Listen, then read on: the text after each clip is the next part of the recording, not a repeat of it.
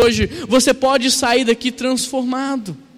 Basta você crer e deixar o Evangelho de Deus transformar o teu coração.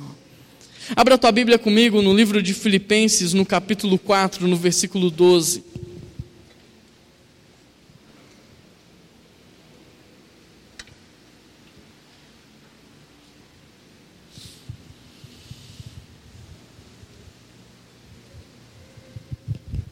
Quem achou diz achei. Quem não achou diz espera aí. Tá bom, vou esperar, mas só um pouquinho, tá?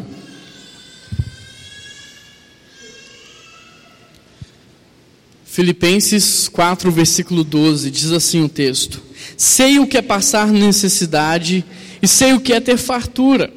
Aprendi o segredo de viver contente em toda e qualquer situação, seja bem alimentado, seja com fome, tendo muito ou passando por necessidade. Eu não sei quantos conhecem Eugene Peterson, ele morreu há pouco tempo, mas ele fez uma transliteração da Bíblia chamada A Mensagem. E olha como ele traduz esse texto na Bíblia A Mensagem. De fato, pelo que me consta, não preciso de nada. Já aprendi a estar contente. Encontrei a receita para estar alegre. Onde eu estiver e com o que tiver, eu posso fazer qualquer coisa por meio daquele que faz de mim o que eu sou. No mundo há dois tipos de pessoas: os pobres e os. Os pobres e os. Os ricos e os. Ah, os pobres está mais fácil de falar, né? E eu te pergunto: qual desses dois estilos de vida produz melhor o contentamento? Sabe qual é a resposta? Nenhum deles. O dinheiro não pode comprar o contentamento, e nem a pobreza pode fornecê-la.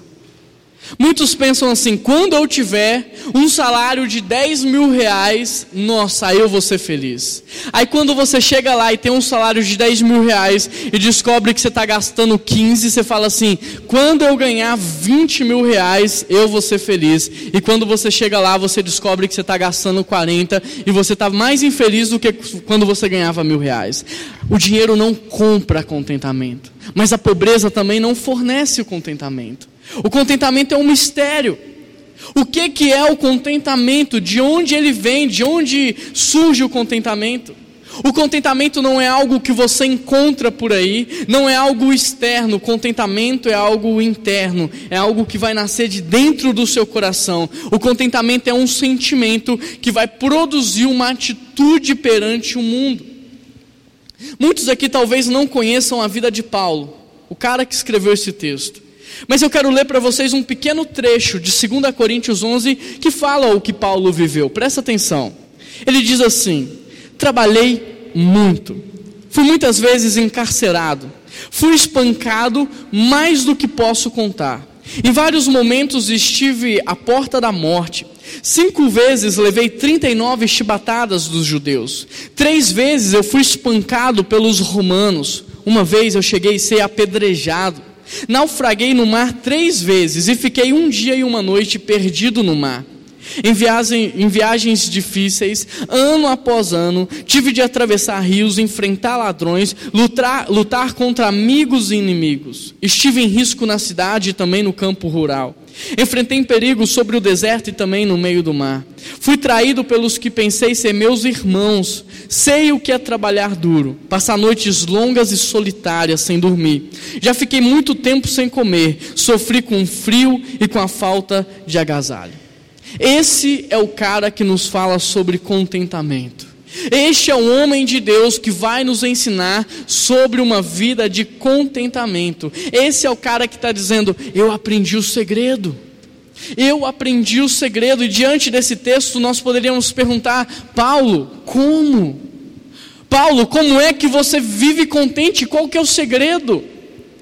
Quando eu li esse texto, só faltava eu olhar para a Bíblia e falar assim: pelo amor de Deus, Paulo, me conta qual que é esse segredo, porque eu preciso aprender. E sabe o que Paulo vai dizer? Querem aprender o segredo? Olhem para a minha vida, vejam como eu vivi, percebam a minha trajetória e vocês vão aprender. E é justamente isso que nós vamos fazer nessa manhã: olhar para a vida de Paulo e aprender com ele o segredo do contentamento. E em primeiro lugar, se nós queremos experimentar uma vida de contentamento, nós precisamos reconhecer que Deus tem o controle de tudo, que Deus é soberano. Atos 16 relata a primeira visita de Paulo à cidade de Filipos, igreja na qual ele vai escrever essa carta. E lá ele encontra uma mulher e ele vai pregar o evangelho para essa mulher. E essa mulher vai se converter, e a conversão dessa mulher vai resultar na formação de uma igreja. E essa igreja começa a sustentar Paulo. Só que esse sustento dura pouco, e Paulo começa a passar por dificuldade. Paulo começa a enfrentar crises, dificuldades, mas é interessante que Paulo não entra em crise, Paulo não entra em paranoia, Paulo não entra em desespero, mesmo sem o sustento da igreja, Paulo estava bem. Paulo estava com a saúde emocional em dia, Paulo estava tranquilo. Sabe por quê? Porque Paulo sabia que Deus estava no controle de todas as coisas. Paulo sabia que Deus não tinha perdido o controle de nada. Paulo não confiava na palavra de homens, Paulo confiava na palavra de Deus. Paulo não confiava no sustento de homens, Paulo confiava no sustento de Deus. Por causa disso, não houve pânico no seu coração. Paulo não tentou manipular a liderança da igreja, não tentou manipular as pessoas a fim de contribuir. Paulo não tentou controlar a situação, ele continuou, continuou vivendo tranquilamente, porque ele sabia que Deus não tinha perdido o controle de nada. Eu me lembro quando eu fui para São Paulo fazer teologia e eu e a minha esposa passamos por longos anos de dificuldade no seminário.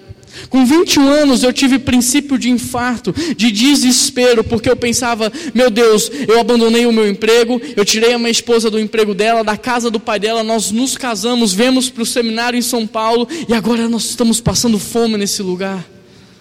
Mas Paulo não viveu isso. Paulo não experimentou esse desespero. Paulo não experimentou esse pânico.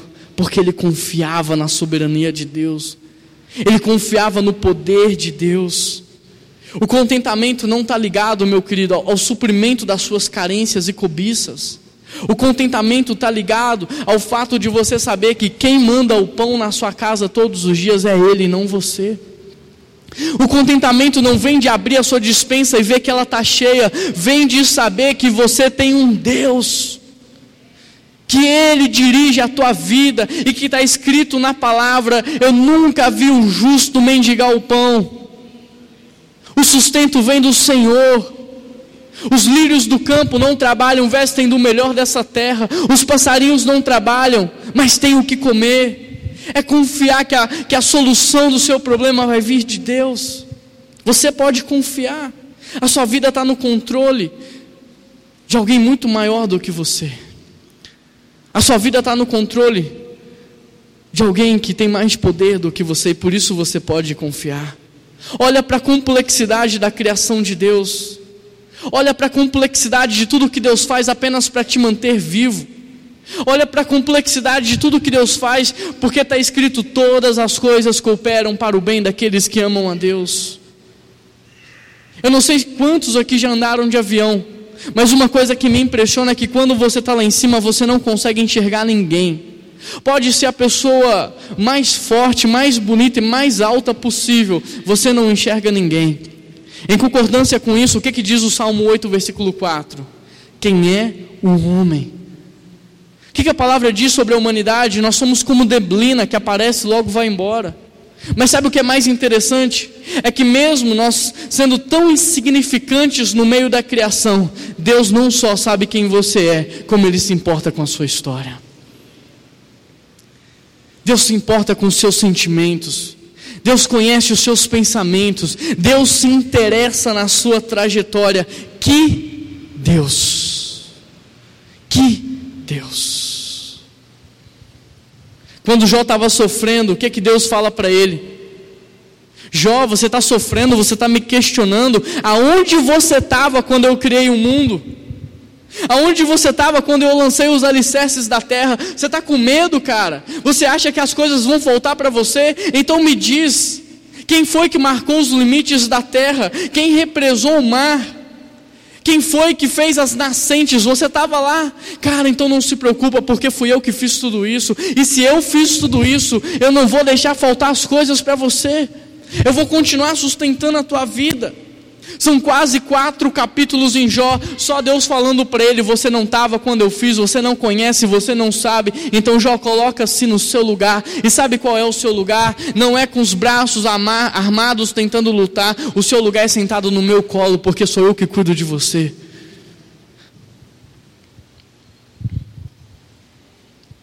Sou eu que sustento a tua vida.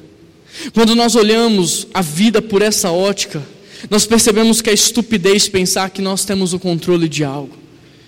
Nós não controlamos nada, nem as nossas próprias vidas, quem dirá a vida do próximo, quem dirá a vida dos nossos filhos. Por isso nós temos que entregar. O Salmo 37, versículo 5 diz: entrega ao Senhor, confia e Ele agirá. Nós podemos aprender com Paulo que nós temos que trabalhar o máximo e ficar contente, porque aquilo que nós não podemos fazer, Deus faz. Aquilo que nós não podemos fazer, Deus faz. Por isso nós temos que trabalhar, dar o nosso melhor e confiar que Deus vai fazer o restante. Foi isso que Abraão fez em relação à promessa. Foi isso que José fez em relação ao seu sonho. Ele trabalhou e ele confiou que Deus ia fazer o sonho virar realidade. Foi isso que Davi fez em relação ao reinado. Ele trabalhou e ele confiou que no tempo certo Deus o colocaria como rei de Israel. O contentamento vem de aprender que Deus é soberano, que Deus é o maestro, que Deus é o regente das nossas vidas. Paulo disse: Todas as coisas cooperam para o bem daqueles que amam a Deus. Você crê nisso? Você crê nisso? Então essa luta que você está passando está cooperando para o teu crescimento.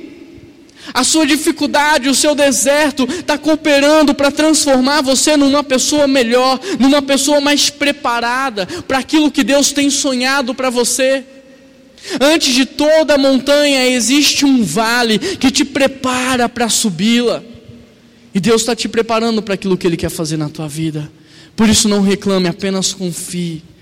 Na narrativa da criação, as plantas foram criadas antes do sol. E se você conhece um pouco de biologia, você sabe que não faz sentido, porque as plantas dependem da luz solar.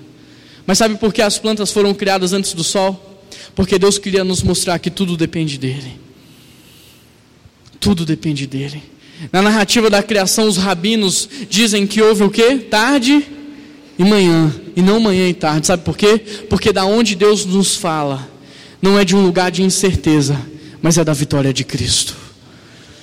Deus fala com o seu povo, não da incerteza do que virá acontecer, mas da vitória de Cristo sobre todas as coisas de ruim que há na humanidade.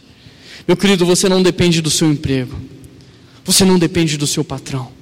Você não depende da sua carreira, você não depende da economia desse país e nem da política, você depende de Jesus Cristo. É Ele que dá palavras de ordens para que você levante todas as manhãs, é Ele que dá palavras de ordens para que você tenha saúde, é Ele que te dá criatividade, é Ele que abre portas aonde não tem. Para vivermos uma vida de contentamento, em segundo lugar, viva acima de das circunstâncias. Passa para mim, por favor. Aí. aí, pronto. Viva acima das circunstâncias. Normalmente as circunstâncias elas roubam a nossa alegria. As circunstâncias elas roubam o nosso prazer de viver. Resolve para mim, Emerson. Rouba o nosso prazer de viver. Mas isso só acontece porque a gente está depositando a nossa confiança nos lugares errados. Deus não nos fez refém das circunstâncias, é por isso que a alegria é fruto do Espírito Santo, porque Deus não queria que a gente fosse alegre só quando as coisas cooperassem para isso. Nós não somos escravos desse mundo, Deus nos chama para uma vida de liberdade, por isso, viva acima das circunstâncias. As situações mudam, uma hora você está aqui em cima financeiramente, outra hora você está lá embaixo. A nossa vida é uma montanha russa. As circunstâncias mudam, mas o seu Deus permanece o mesmo.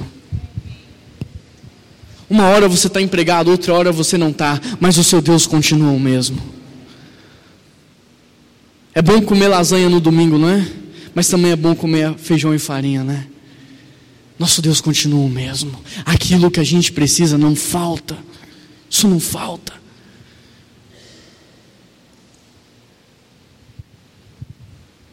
Paulo diz: Aprendi a viver contente em toda e qualquer situação, tendo muito ou tendo pouco. E nos versos 11 e 12, Paulo vai falar que ele aprendeu com os problemas. Meu amigo, permita que as circunstâncias moldem o teu coração. Permita que as circunstâncias e o que Deus está fazendo te ensine algo. Deus não cria dor, mas Ele não desperdiça ela. O teu sofrimento não é algo que Deus criou, é fruto das nossas escolhas, é consequência do pecado, mas Deus não desperdiça a nossa dor, Ele nos faz crescer. Aproveite para crescer enquanto você está passando por isso. Nós temos que olhar para a dificuldade assim como Paulo falava, assim como Cristo olhava. É interessante porque enquanto Paulo estava preso, ele poderia ter dito: Eu sou prisioneiro de Nero, mas ele não disse isso, ele disse que era prisioneiro de Cristo, porque Paulo sabia que no momento em que Deus quisesse, Deus o libertava da prisão. Você precisa ter um olhar espiritual.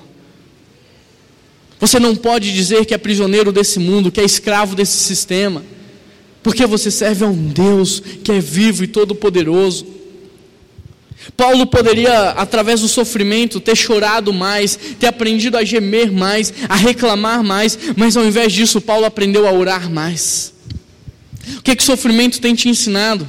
A chorar, a viver reclamando, a viver questionando Deus. Aproveita o sofrimento para você orar mais, para você ter mais intimidade com o Senhor, para você crescer na palavra. Meu querido, ao invés de entrar em crise e se fazer de vítima, Apegue-se à promessa de Deus: todas as coisas cooperam para o bem daqueles que amam a Deus. Tudo que você está passando coopera para o seu bem. Por isso eu te pergunto: como é que você tem olhado para a sua vida? Como é que você tem olhado para a situação política do Brasil? Como é que você tem olhado para a sua vida financeira? Não olhe com olhos carnais, olhe com olhos espirituais. Olha o que Paulo nos ensina: a nossa leve e momentânea tribulação produz para nós eterno peso de glória. Por isso nós nos atentamos não para aquilo que se vê, mas para aquilo que não se vê, porque o que se vê é passageiro, mas aquilo que não se vê é eterno. Enquanto você viver focado nas coisas daqui da terra, você vai viver angustiado, mas quando você começar a focar na eternidade, você vai viver uma vida de alegria, porque você sabe que para o lugar que você está indo não tem fome, não tem tristeza, não tem dor, não tem choro, não tem briga, não tem separação, só tem alegria, só tem paz. Aqui na terra nós usamos 10% da nossa capacidade intelectual e olha tudo que nós criamos. Imagina no céu quando a gente vai usar 100% da nossa inteligência, tudo que a gente vai poder fazer, tudo que a gente vai poder criar. Imagina como será esse lugar, um lugar que não vai ter mais o pecado, que não vai ter mais a maldade.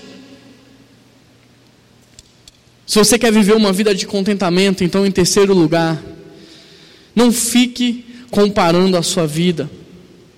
Hoje as mídias sociais servem para mostrar para você, presta atenção no que eu vou te falar. Mas servem para mostrar para você que existem pessoas mais bonitas que você. É verdade ou não é? Se acorda de manhã, você vai no banheiro escovar o dente, aí você vê aquela imagem, né? Aí você volta, senta no sofá, você pega as redes sociais, você vê uma pessoa que acordou linda e maravilhosa, você fala: Meu Deus, você acorda até mal, né? Começa o dia mal. Como que essa mulher acordou tão bonita e eu acordei desse jeito? As redes sociais servem para te mostrar que existem pessoas mais felizes que você.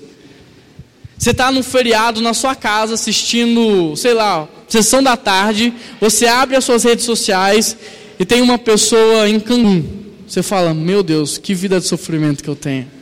É verdade ou não é? As redes sociais servem para te mostrar que tem pessoas que se divertem mais do que você. Você está num sábado à noite na sua casa sozinho, você abre a rede social, está lotado de pessoas fazendo happy hour, você começa a se sentir mal. Não compare a sua vida com os outros. Se você quer viver uma vida de contentamento, não compare a sua vida com os outros. As redes sociais nos mostram não a vida real, mas nos mostram personagens. Porque você só posta lá o que é legal, é verdade ou não é? Você só posta lá suas melhores fotos. Você não posta quando você está na bed. Você não posta quando você está mal. Você posta quando veio. Por isso não verdade. Aquilo são momentos. Como você também tem momentos bons. Essa atitude faz com que, ao invés de ter uma vida de gratidão, você passe a reclamar. Eu tive uma oportunidade agora no final da vida do Russell Shedd de caminhar um pouco com ele.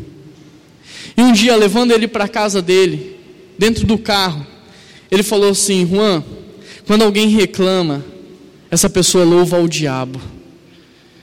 E quando alguém agradece, essa pessoa louva a Deus. Isso caiu como uma faca no meu coração. Nunca mais me esqueci disso. Esse cara era um homem de Deus. E eu acredito muito nisso que ele falou. Quando você reclama, você está louvando ao diabo. E quando você agradece, você está louvando a Deus.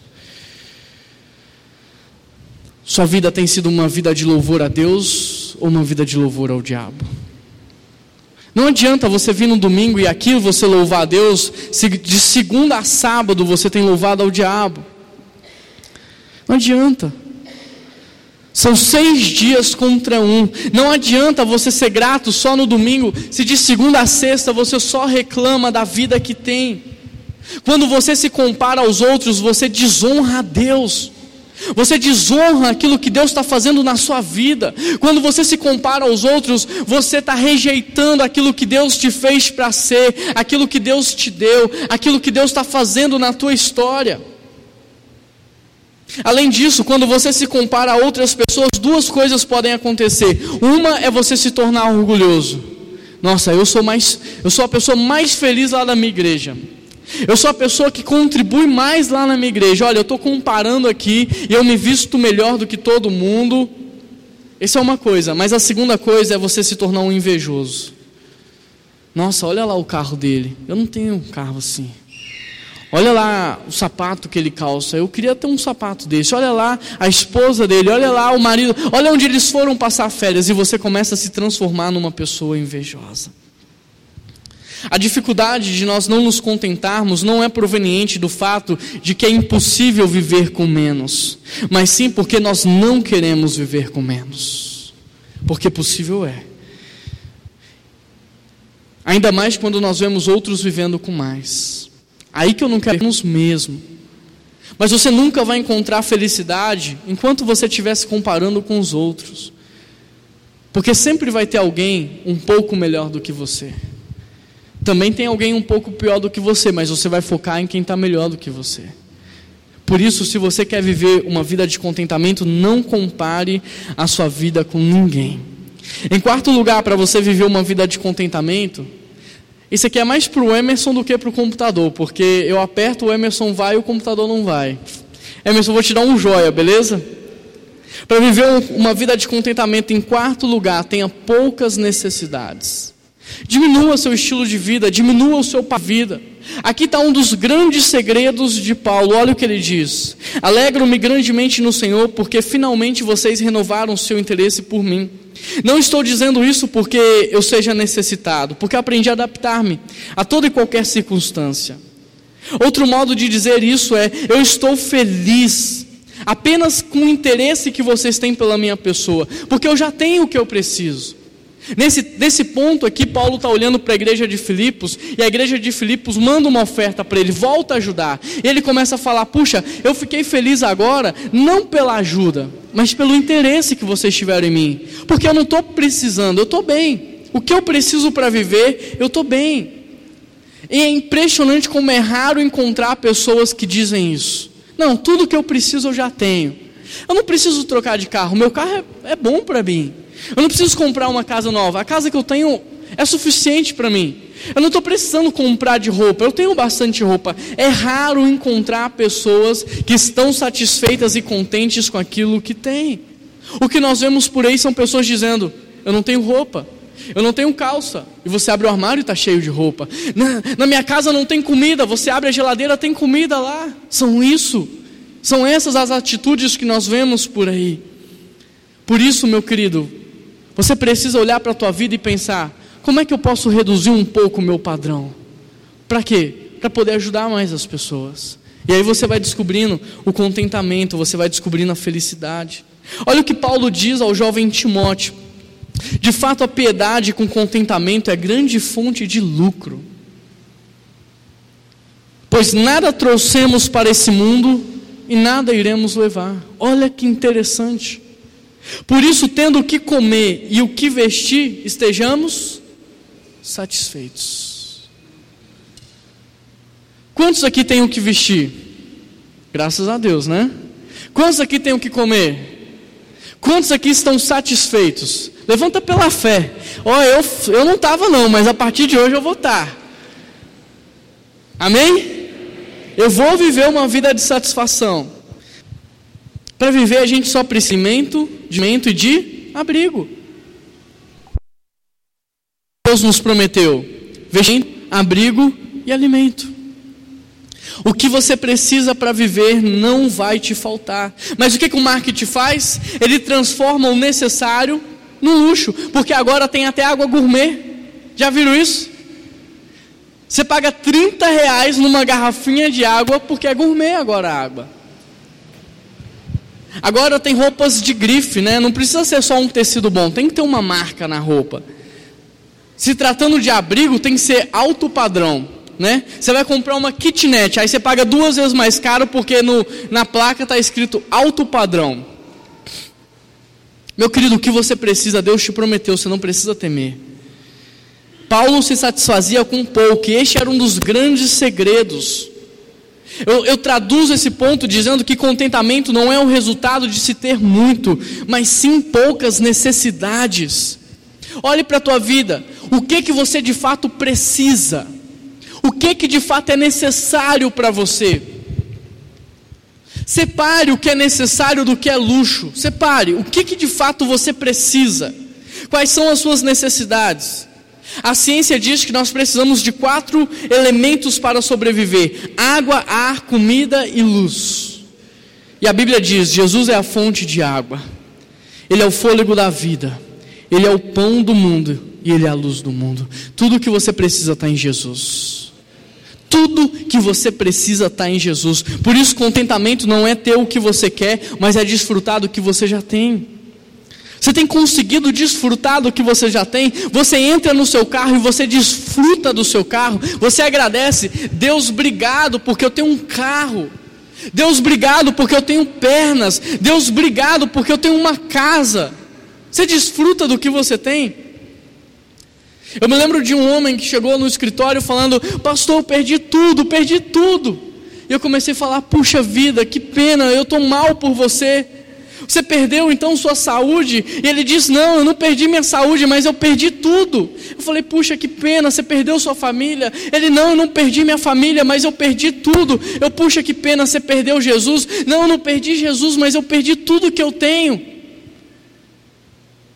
Sinto muito que você perdeu o seu Deus. E ele dizia: Não, não perdi o meu Deus. Bom, deixa eu ver se eu entender. Deixa eu ver se eu entendi.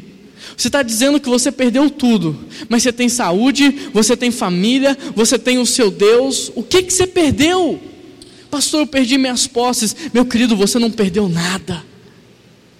Ah, eu perdi meu emprego. Você não perdeu nada porque Deus continua te sustentando. Deus quer mostrar para você que você depende dele, não do seu emprego, que você depende dele, não do seu patrão. Contentamento não é o resultado de ter grande riqueza, mas sim de ter poucas necessidades. Para viver uma vida de contentamento, tenha um estilo de vida correto. É importante você desenvolver um padrão de vida correto, com um plano de Deus para a sua vida. Eu sou pastor, eu amaria, meu sonho é ter um carro esportivo, mas eu tenho um estilo de vida correto. Eu sei que eu não posso ter um carro esportivo, uma Ferrari. Eu sei que eu não tenho condições de ter. Eu sei que não seria legal eu ter um carro como esse. Olhe para a tua vida e, de acordo com o projeto de Deus para a tua vida, estabeleça um padrão de vida.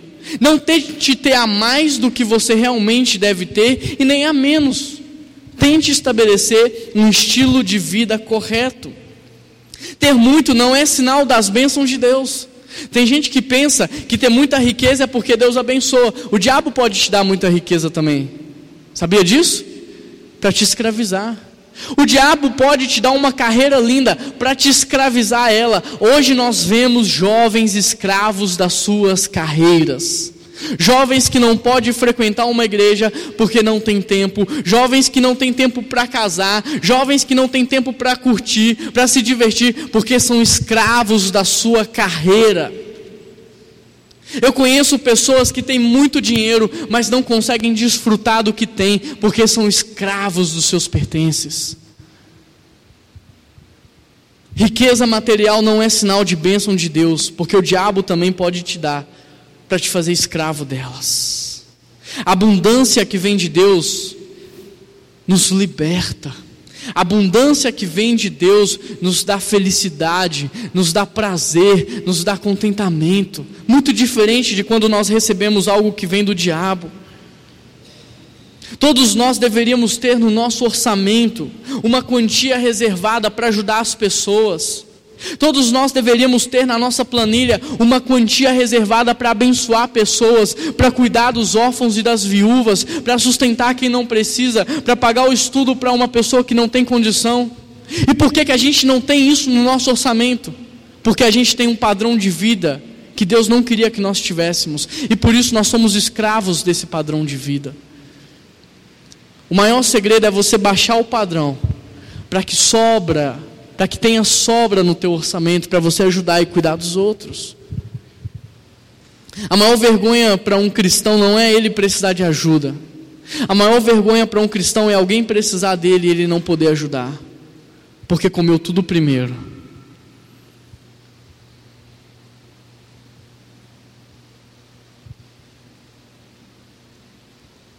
Olha o que Salomão, o homem mais sábio do mundo, disse: Quem ama o dinheiro não se fartará de dinheiro, nem o que ama a riqueza se fartará do seu ganho. Isso é uma verdade. Uma vez eu vi uma entrevista onde eles perguntaram quanto dinheiro seria necessário para fazer um homem feliz. Sabe qual foi a resposta? Só mais um pouco. Porque não importa quanto você tem, sempre vai faltar mais um pouco, porque não é o dinheiro que traz felicidade ao seu coração. Um dia uma empregada, enquanto estava arrumando a casa do seu patrão, falou assim, ela pensou alto na verdade, ah, se eu tivesse cinco reais, eu ia sair daqui feliz hoje. O patrão estava no escritório trabalhando, ouviu ela falar isso, pensou, puxa, cinco reais para mim não é nada, né? Pegou cinco reais, foi lá e deu na mão dela. Na hora ela pensou, por que, que eu não falei dez? É ou não é? É assim que a gente faz com Deus. Você faz uma oração, Deus responde, você pensa, por que, que eu não pedi mais? A gente nunca está satisfeito com essas coisas, porque não é isso que nos satisfaz. É Deus, é Jesus Cristo. É Jesus Cristo que preenche o vazio que está dentro de nós. Benjamin Franklin diz: contentamento faz um homem pobre ser rico, enquanto descontentamento transforma um rico no pobre. Contentamento suaviza as nossas privações, nos faz passar pela vida de maneira mais leve, adoça a vida, faz com que a casa do justo, mesmo sendo pequena, se transforme num castelo. Talvez você já tenha entrado numa casa muito simples, mas repleta de alegria. Já viu isso? Numa casa onde as pessoas estavam comendo arroz e feijão, mas tinha muita alegria, muita paz naquela casa. Mas eu tenho certeza que você já entrou na casa de alguém muito rico mas também uma casa muito triste, porque não é isso que traz alegria e nem felicidade, é Jesus Cristo nas nossas vidas. Tenha um estilo de vida correto. Em sexto lugar, contribua generosamente. No início da carta aos Filipenses, Paulo diz: Não façam por ambição egoísta e nem por vaidade, mas humildemente considere os outros superiores a você mesmo. Paulo desejou, orou, ensinou os Filipenses a se preocuparem com as necessidades dos outros, a tirar o olhar de si mesmo e olhar para o outro. É interessante porque eles compunham uma igreja pobre, uma região cuja pobreza é mencionada em toda a palavra, mas mesmo assim, esses pobres estavam sustentando, enviando oferta, enviando auxílio, porque Paulo havia ensinado isso para eles. E quando Paulo recebe uma oferta deles, Paulo fica impressionado, porque mesmo com tantas limitações, eles estavam praticando a palavra de Deus, agindo com generosidade. No versículo 17 podemos ver o que Paulo diz, e ele diz: Eu não estou procurando ofertas, mas sim o que pode ser creditado na vida de vocês. Quando você oferta, não é porque Deus precisa, é porque você precisa ofertar para o seu coração ser tratado diante de Deus. É isso que Paulo está dizendo para aquela igreja. Eu não estou procurando a oferta de vocês, mas sim o que pode ser creditado na vida de vocês. O quanto vocês vão crescer, o quanto vocês vão amadurecer, o quanto vocês vão ser abençoados por Deus. É isso que nós aprendemos naquela série, naquele texto de Provérbios: honra ao Senhor e os teus celeiros ficarão fartamente cheios. Honra ao Senhor e os teus celeiros ficarão fartamente cheios. E nós poderíamos contar inúmeros testemunhos sobre como Deus tem nos honrado, sobre como Deus tem nos abençoado. As Escrituras nos ensinam muitos princípios de generosidade. É por isso que eu digo para você: não dê o seu dízimo por causa de uma lei, não dê o seu dízimo porque você tem que dar, dê o seu dízimo e a sua oferta com alegria, honrando ao Senhor, porque é isso que Deus está à procura de honra. Deus não precisa do seu dinheiro, essa igreja não precisa de dinheiro, porque é Deus que sustenta ela. O seu dízimo e a sua oferta é para honrar ao Senhor. Provérbios 19, 17 diz: Quem trata bem os pobres empresta a Deus e Ele o recompensará. 2 Coríntios 9, 6 diz: Lembre-se, aquele que semeia pouco, colherá pouco. Aquele que semeia com fartura, colherá fartamente. Muitos têm deixado de experimentar o contentamento que vem de Deus, porque só ficam comendo. Come tudo que Deus dá, só usa para si, gasta mais do que ganha. Ouse agir de maneira generosa, ouse abençoar o teu próximo, ouse cuidar de pessoas e você vai ser abençoado com contentamento.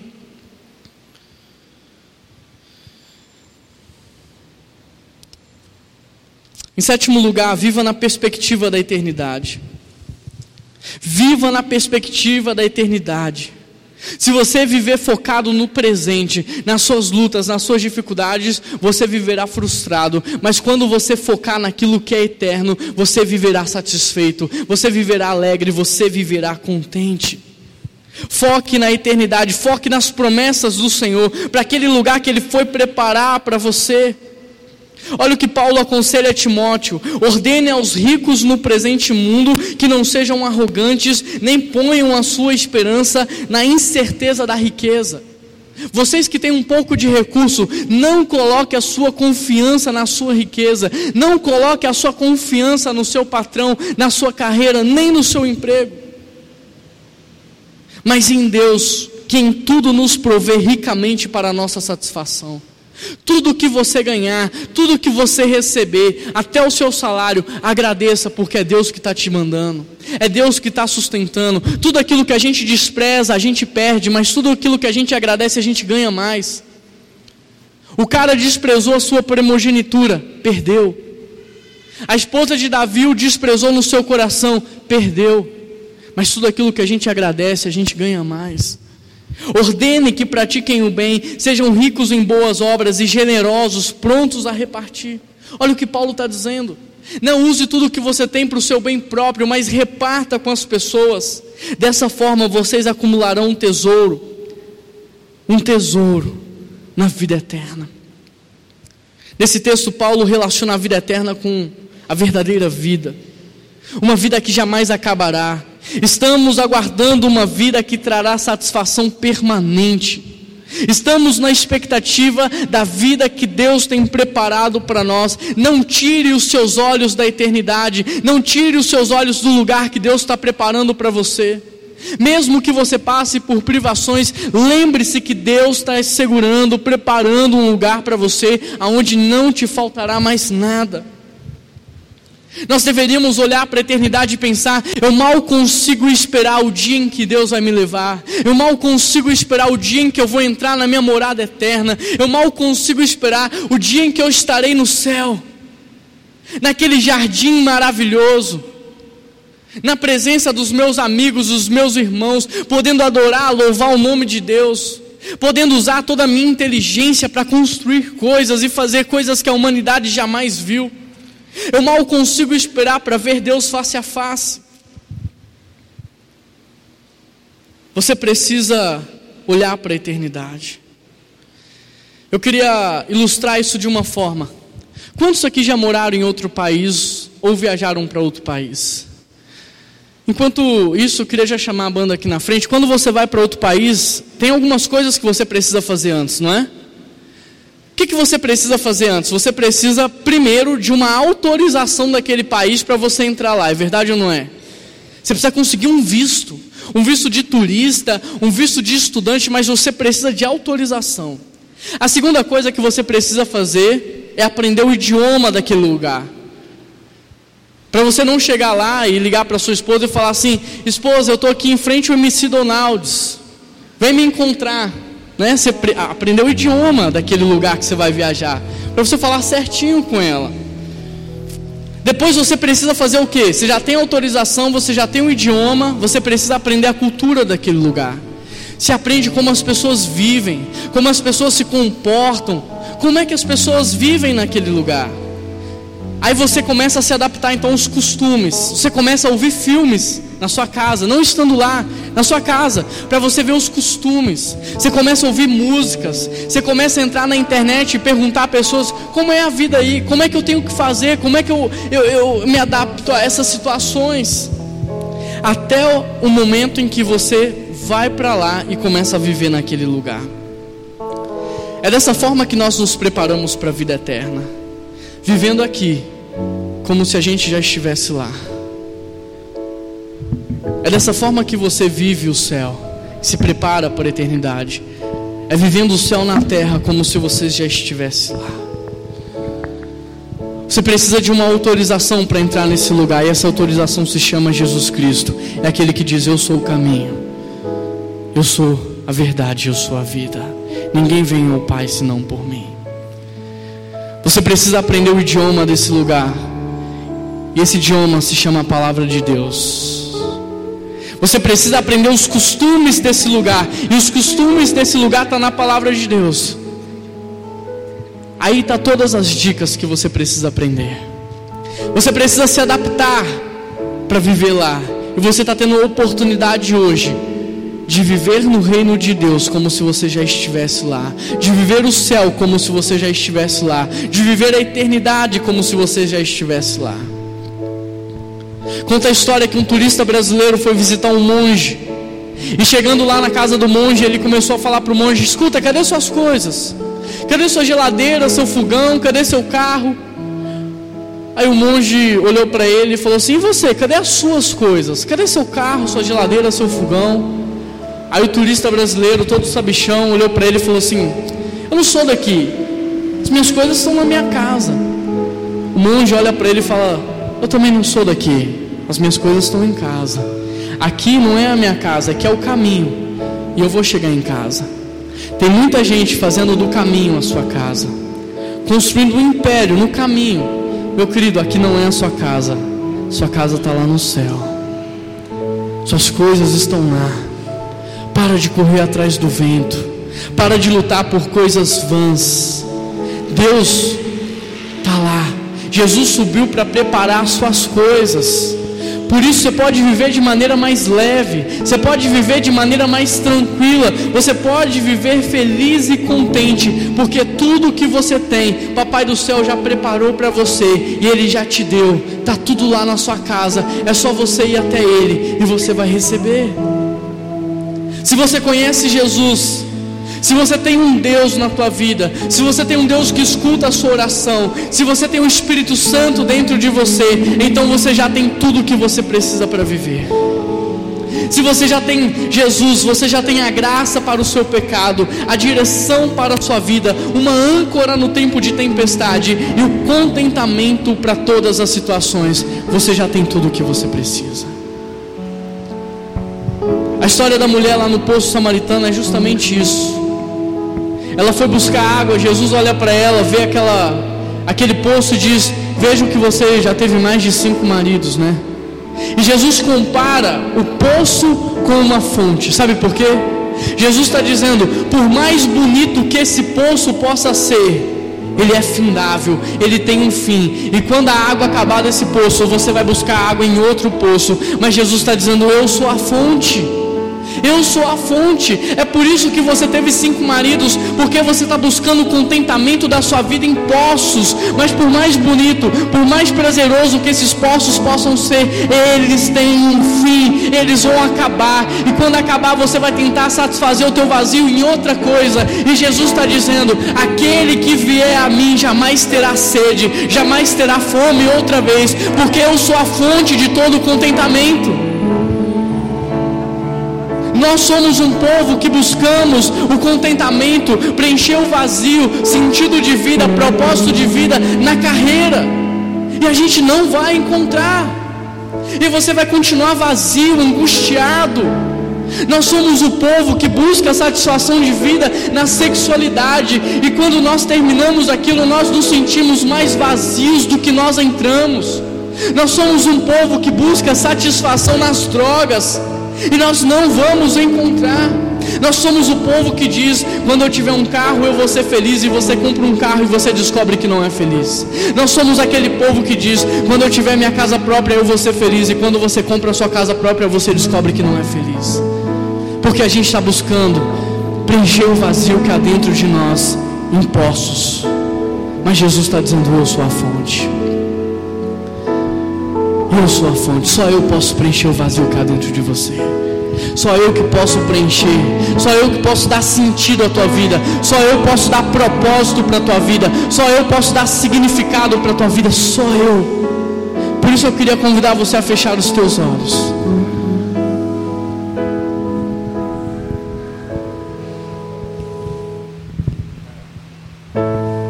Fala com Deus nesse momento, deixa Ele falar com você.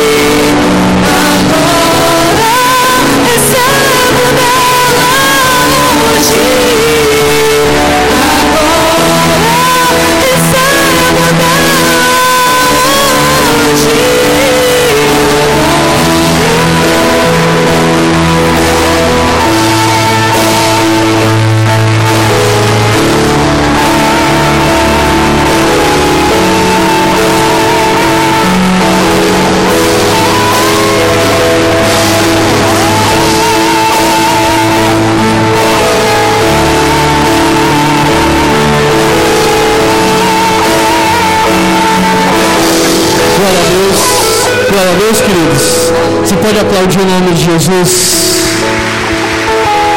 Você pode sair daqui hoje diferente como você entrou. Isso não tem nada a ver comigo, nem com essa igreja. Tem tudo a ver com Jesus Cristo, amém? Paizinho, nós agradecemos ao Senhor pela tua palavra pregada. Nós agradecemos ao Senhor pela tua presença nesse lugar. Nós agradecemos ao Senhor pela tua bondade e a tua misericórdia para com as nossas vidas.